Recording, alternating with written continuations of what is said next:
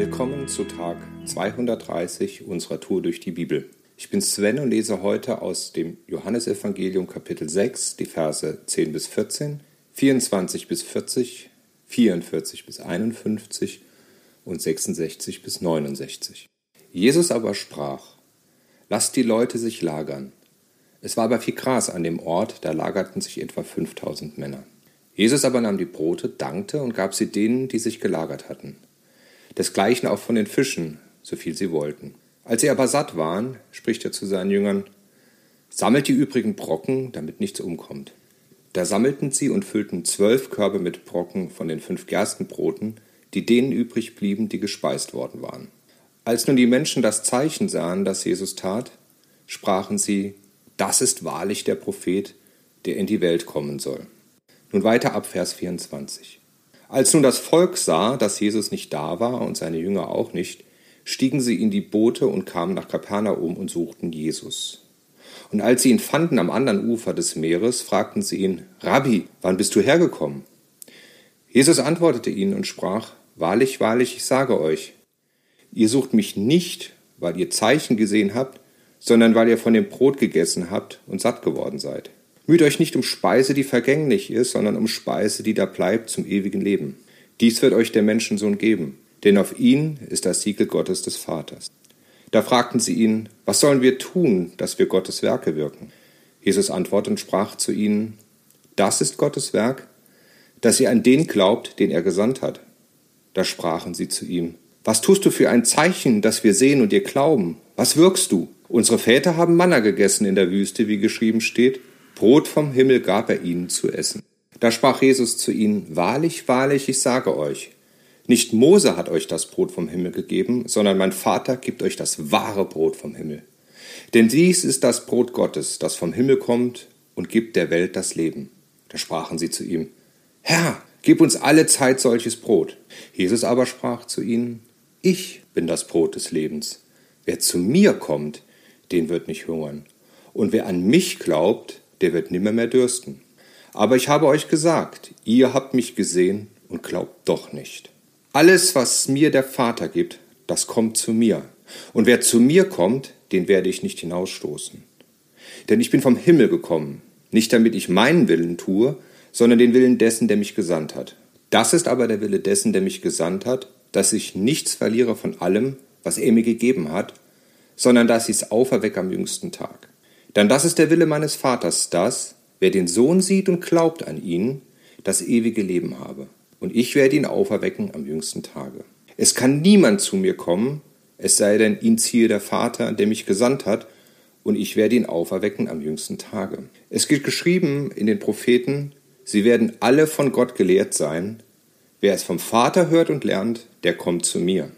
Nicht, dass jemand den Vater gesehen hätte, nur der, der von Gott ist, der hat den Vater gesehen. Wahrlich, wahrlich, ich sage euch, wer glaubt, der hat das ewige Leben. Ich bin das Brot des Lebens. Eure Väter haben in der Wüste das Manna gegessen und sind gestorben. Dies ist das Brot, das vom Himmel kommt, damit, wer davon isst, nicht sterbe. Ich bin das lebendige Brot, das vom Himmel gekommen ist. Wer von diesem Brot isst, der wird leben in Ewigkeit. Und das Brot, das ich geben werde, ist mein Fleisch für das Leben der Welt. Nun weiter ab Vers 66. Von da an wandten sich viele seiner Jünger ab und gingen hinfort nicht mehr mit ihm. Da sprach Jesus zu den Zwölfen, Wollt auch ihr weggehen? Da antwortete ihm Simon Petrus, Herr, wohin sollen wir gehen? Du hast Worte des ewigen Lebens. Und wir haben geglaubt und erkannt, dass du der Christus bist, der Sohn des lebendigen Gottes. Man muss sich das mal vorstellen. 5000 Männer und man kann davon ausgehen, auch genauso viel Frauen und Kinder wurden durch ein Wunder mit einer Handvoll Broten und ein paar Fischen durch Jesus und seine Jünger versorgt, so dass am Ende des Tages sogar noch übrig war. Und am nächsten Tag forderten sie einen neuen Beweis dafür, dass Jesus von Gott gesandt wurde, damit sie glauben können. Da fragt man sich schon, wie viel Beweis braucht ihr denn noch? Was aber hier deutlich wird, ist eine Grundhaltung, die Gott entgegengebracht wird und die Erwartungshaltung, die an ihn gerichtet wird. Und diese Frage können wir, also du und ich, uns auch immer wieder stellen.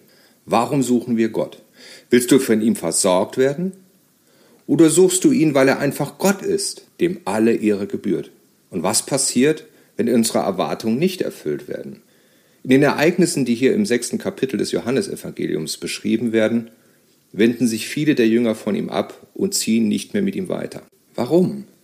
Weil sie eben im täglichen Leben durch ihn versorgt werden und nicht nur seine Worte hören wollen. Weil seine Worte und Ausführungen eben nicht in ihre Lebensauffassung passen. Die Aussagen von Jesus wurden sehr kontrovers unter den Jüngern und auch den Juden diskutiert. Die Aussagen waren und sind radikal.